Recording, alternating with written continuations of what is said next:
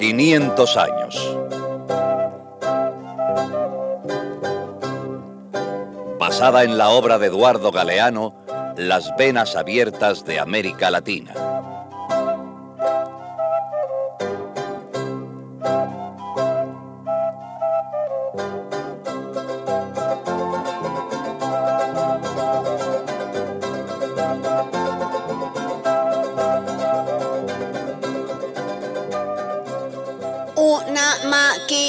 Técnicamente perfecta. Con un solo fallo.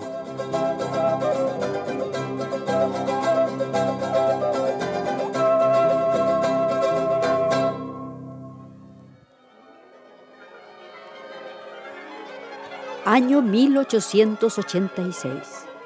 Ciudad de Atlanta, Estados Unidos.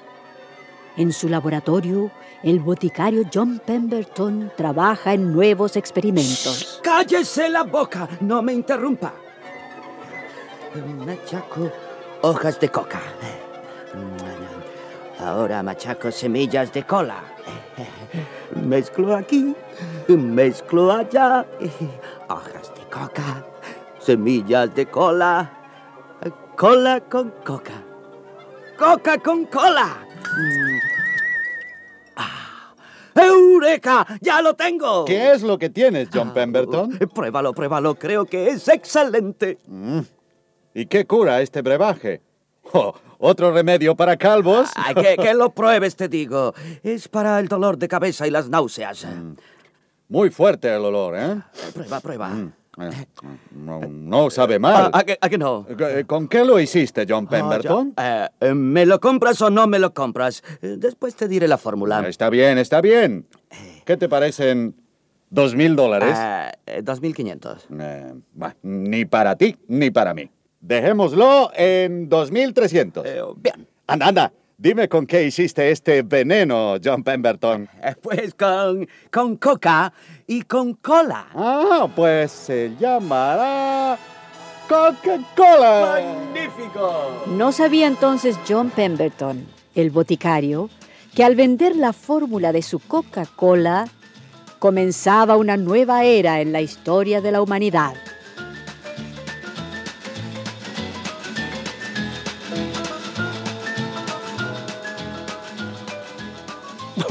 Bueno, lo que no sabía ese John Pemberton era la millonada de dólares que iban a ganar los que le compraron la fórmula de su Coca con cola. Ah. ¿Están claros? Sí. Con mucho dinero y mucha publicidad, sí, sí, sí. en poco tiempo el invento de este boticario le dio la vuelta al mundo. Ay, la Coca-Cola, eso sí que es un refresco único.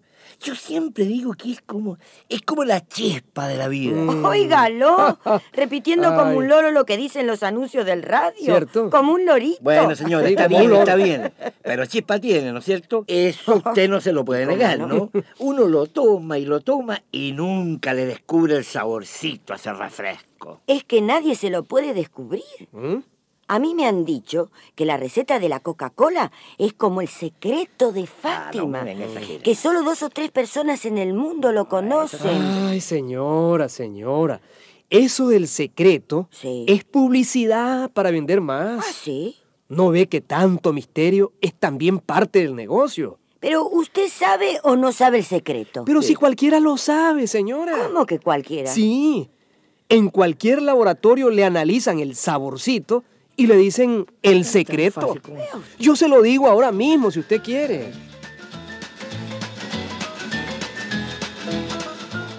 Mezcle azúcar, mucha azúcar, con agua, mucha agua.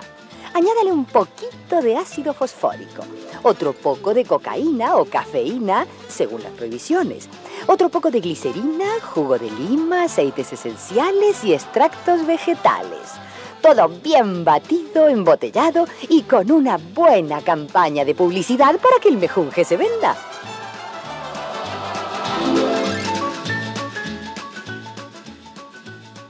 Va, va, va, va. Así que tanto misterio para eso. Yo diría tanto dinero para eso. Porque lo más interesante de este asunto no es la fórmula. no. No, no, no.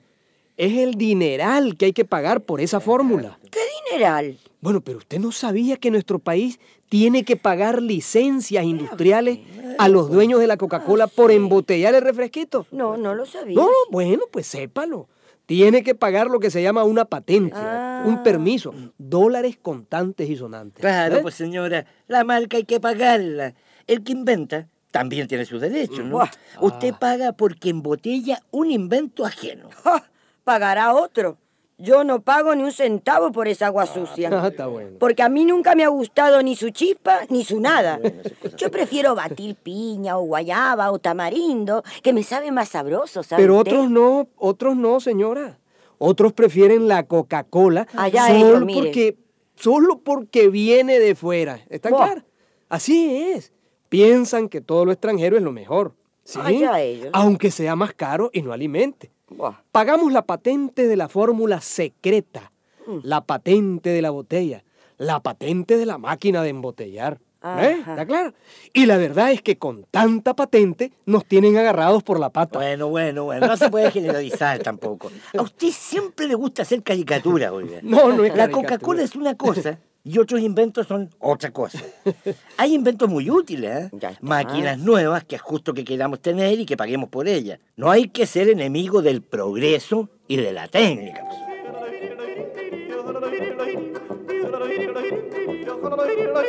Progreso y técnica, amigo. Vea, vea cómo funciona esta máquina maravillosa.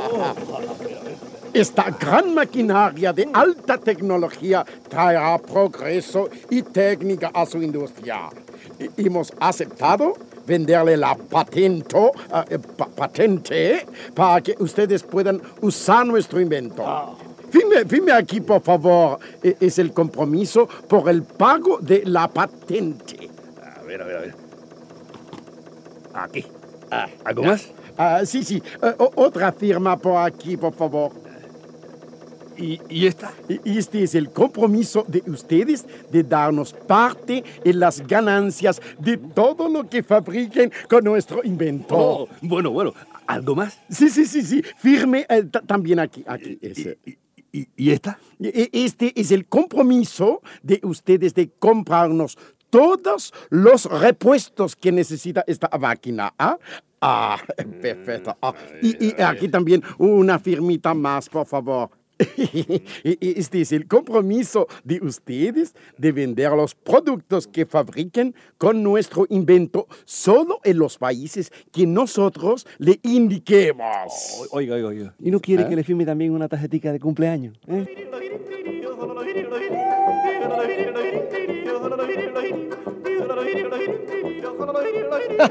No, no, no, no, no. No es que uno sea enemigo del progreso ni de la técnica. Ajá. Pero la verdad, con tanto compromiso y tanta firma, Sí. nuestras fábricas se hacen cada vez más dependientes del extranjero. Vaya. ¿Qué técnica? ¿La que nosotros necesitamos comprar o la que ellos nos quieren vender? Ahí ¿Mm? está. ¿La que soluciona nuestros problemas o la que los complica más? Porque la máquina se hizo para el hombre y no el hombre para la máquina. ¡Ay! Eso es lo que dijo Jesucristo en el Evangelio. Señora, por favor, usted siempre confundiendo las cosas. Bueno, no? bueno, no, no lo dirá a sí mismo, pero, pero dice algo parecido. Y eso, eso es lo que debía haber dicho el dueño de la textilera Pérez y Pérez.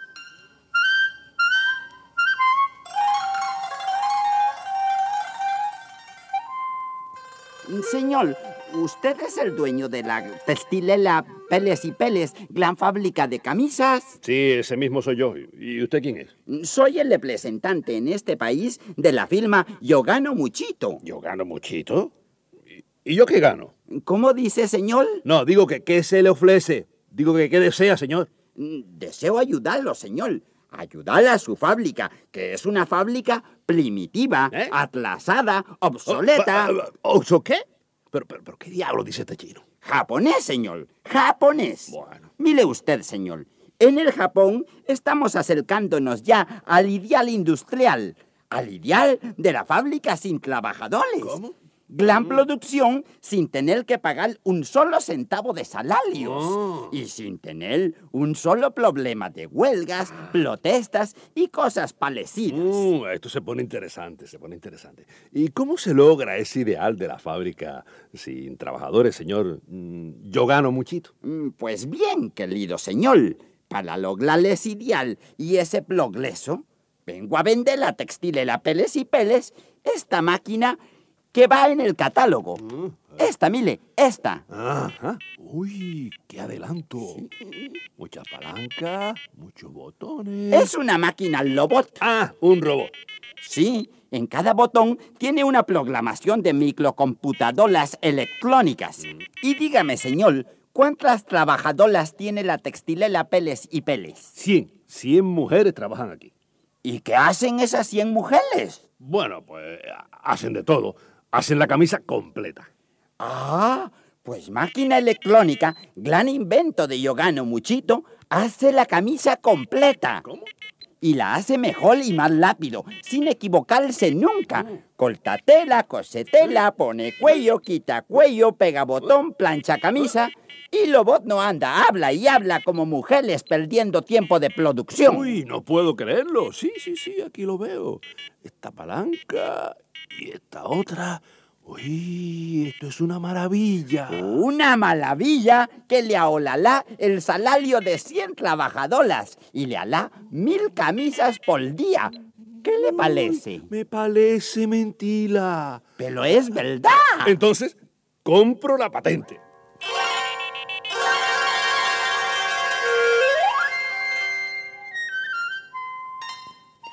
¡Ay! Eso sí, ¿ve? Eso sí que son grandes inventos, esas máquinas. Y no como la receta vieja de la Coca-Cola. Pero, pero dígame, ¿de verdad habrá robot como ese que vende el japonés? Señora, por Dios. Como usted no sale de su casa, no sabe nada de la vida. Pues. bueno. Pero ahora, le voy a decir que hay cada invento que te eriza los pelos. Ah, sí. ¿Sabía usted, por ejemplo, que ya le pueden hacer un análisis de sangre a uno sin la inyección? Sin sacarle una gota. ¿Y cómo lo hacen? Por computadora, pues señora, Vaya, por pues. computadora. Y sabía que ya están haciendo unos robots de esos japoneses o americanos, o qué sé yo, donde sea, que trabajan como sirvientas en las casas. ¡Ay, qué bien! Le hacen a usted la sopa, le barren, No le abren la puerta, hasta le limpian los Ay, zapatos. Pero qué maravilla, Dios bendito. Ah, una maravilla, sí.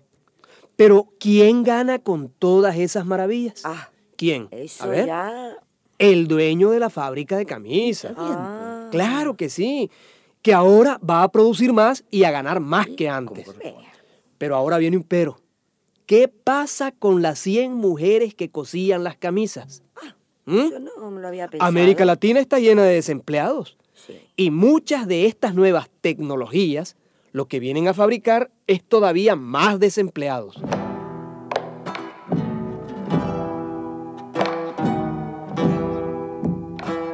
No, viejo. No sirvió la huelga, ni, ni sirvió el reclamo, ni, ni nada. ¿Qué le vas a hacer? Dicen que las mujeres somos muy lentas, que atrasamos la producción. ¿Qué van a hacer, No van a dejar cesantes y van a traer unas máquinas nuevas. ¿Quién Dicen que sabe? son tan poderosas como Dios. Yo digo que serán como el diablo, ¿sabes? Vamos a ver eso. Ay, viejo, ¿y qué vamos a hacer ahora sin ese dinero? Nos van a echar de la casa.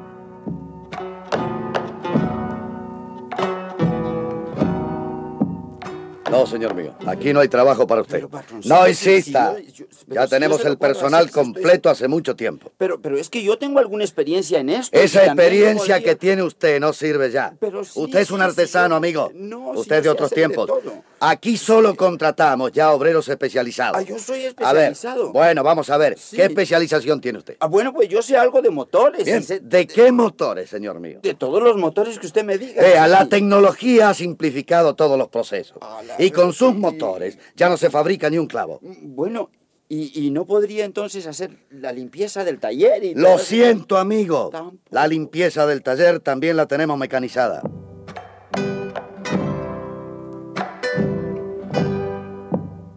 Ahora sí nos fregaron. Dicen que esta empresa va a hacer no sé qué fusión con no sé qué empresa gringa. Van a reducir el personal, van a meter nuevos equipos y no sé qué más babosadas. Y a la calle. Fíjate, ya no necesitan tanta gente. Porque ahora la onda moderna es gastar el pisto en máquinas y no en sueldo. Y el obrero que se joda. A comer aires y potes, porque para otra cosa no va a alcanzar con esta onda moderna.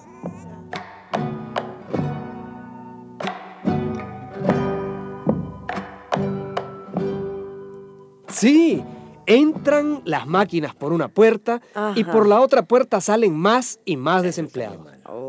Oiga, señor, estas nuevas tecnologías son una maravilla. Claro que sí.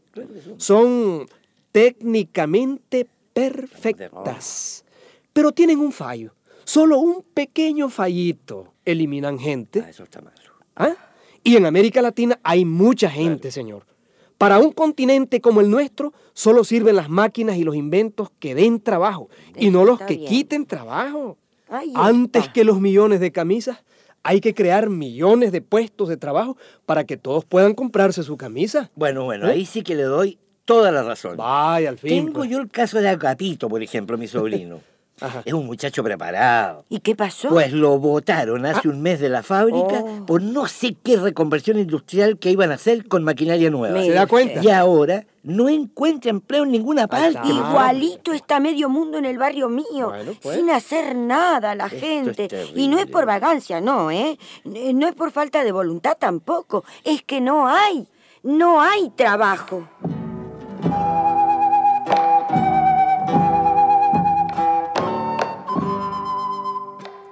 En América Latina hay 52 millones de hombres y mujeres a los que se les reconoce en los papeles su derecho a trabajar, pero que no encuentran trabajo.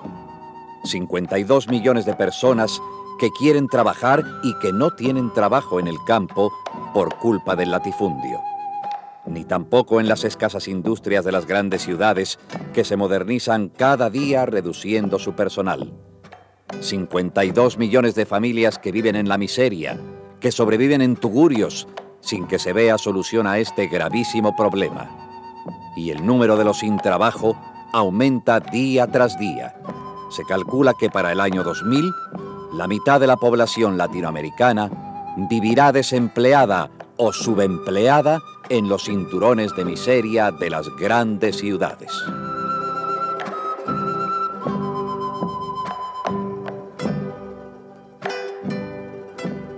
52 millones de desempleados. Es decir, 52 millones de desesperados. ¿Eh? Como esos tres que hablaron antes. Y si le diéramos un minuto, solo un minuto, señor. Sí. Solo un minuto a cada uno de esos 52 millones para que hablaran, para que nos explicaran su caso, ¿cuántas horas tendríamos que escuchar? Uh, Ni se sabe. ni ¿Cuánto duraría entonces este programa? Ah, no sé. Si cada uno de ellos hablara solo un minuto, este programa duraría 86 mil horas. Madre mía. ¿Eh? Estaríamos oyendo sus reclamos, estaríamos escuchando su rabia, su tristeza, 86 mil horas. El infinito. ¿Y cuánto tiempo tan grande es ese? Bueno, pues 86 mil horas Ajá. serían 99 años. Es decir, estaríamos 99 años oyendo hablar a los desempleados de América Latina. ¿Eh? Ya para entonces yo me morí. Oh, y el señor también. sí, claro que. Y yo. Nos moriríamos los tres. increíble. Sí. Y ellos seguirían hablando todavía.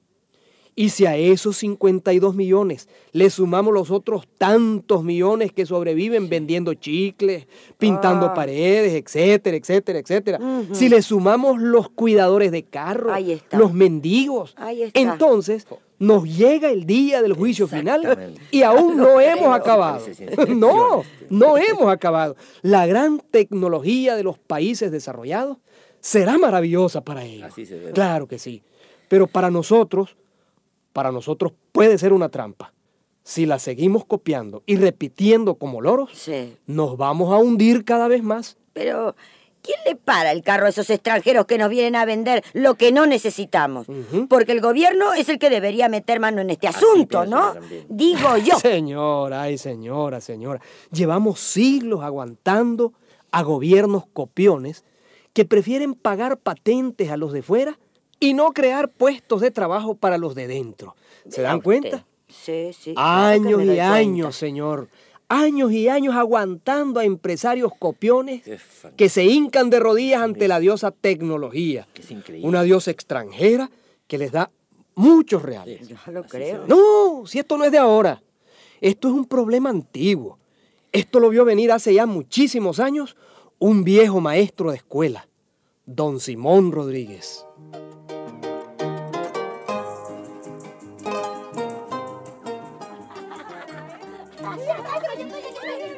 Muchachos, buenos días a todos. Buenos días, Maestro, ¿y qué invento nos trae hoy? A ver, hoy les traigo esto.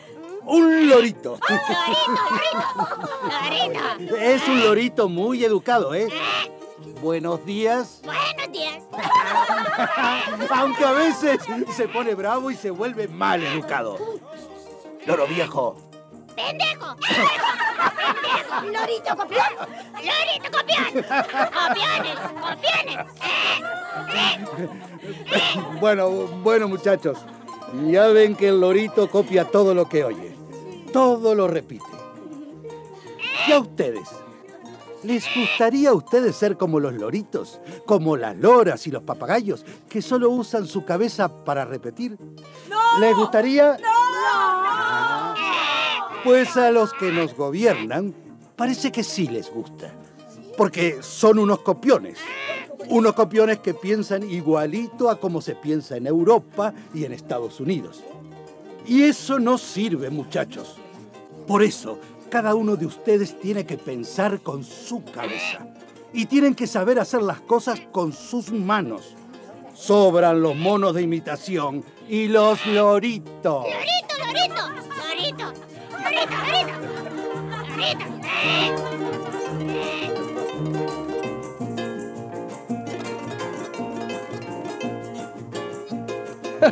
esa, esa, esa era la matraquía de aquel hombre. Sí, la matraquía de don Simón Rodríguez. Que la gente pensara con su cabeza. Ya en su tiempo, cuando todavía no había robots japoneses ni las tecnologías de ahora, cuando ni siquiera se había inventado la Coca-Cola, ya este gran maestro se enfurecía cuando veía llegar los barcos cargados con productos americanos, con cosas que se hubieran podido hacer en nuestros países. Copiones, decía él. Don Simón quería la técnica. Claro que la quería, pero una técnica apropiada a lo que necesitamos aquí.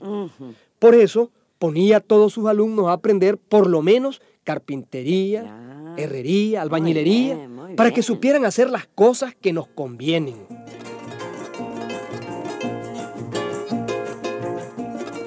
El problema de América Latina es escoger entre estos dos caminos. O somos nosotros mismos o copiamos a los extranjeros. O inventamos nosotros o estamos perdidos.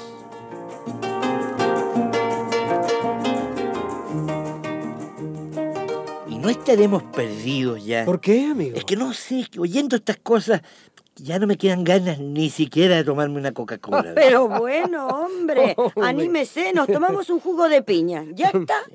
O un vino de plátano, No es fácil. que sale agrio.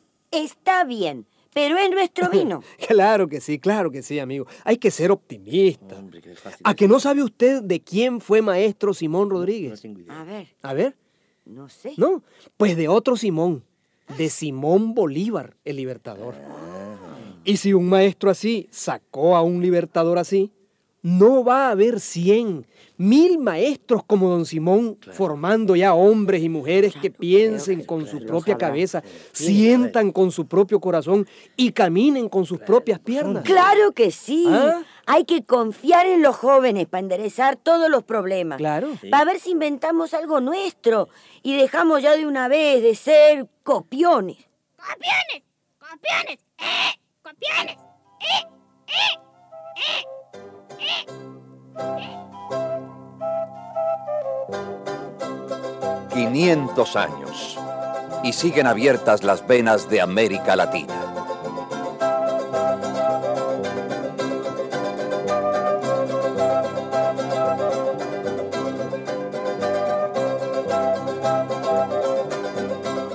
Una producción Coradep. Escrita por José Ignacio y María López Vigil.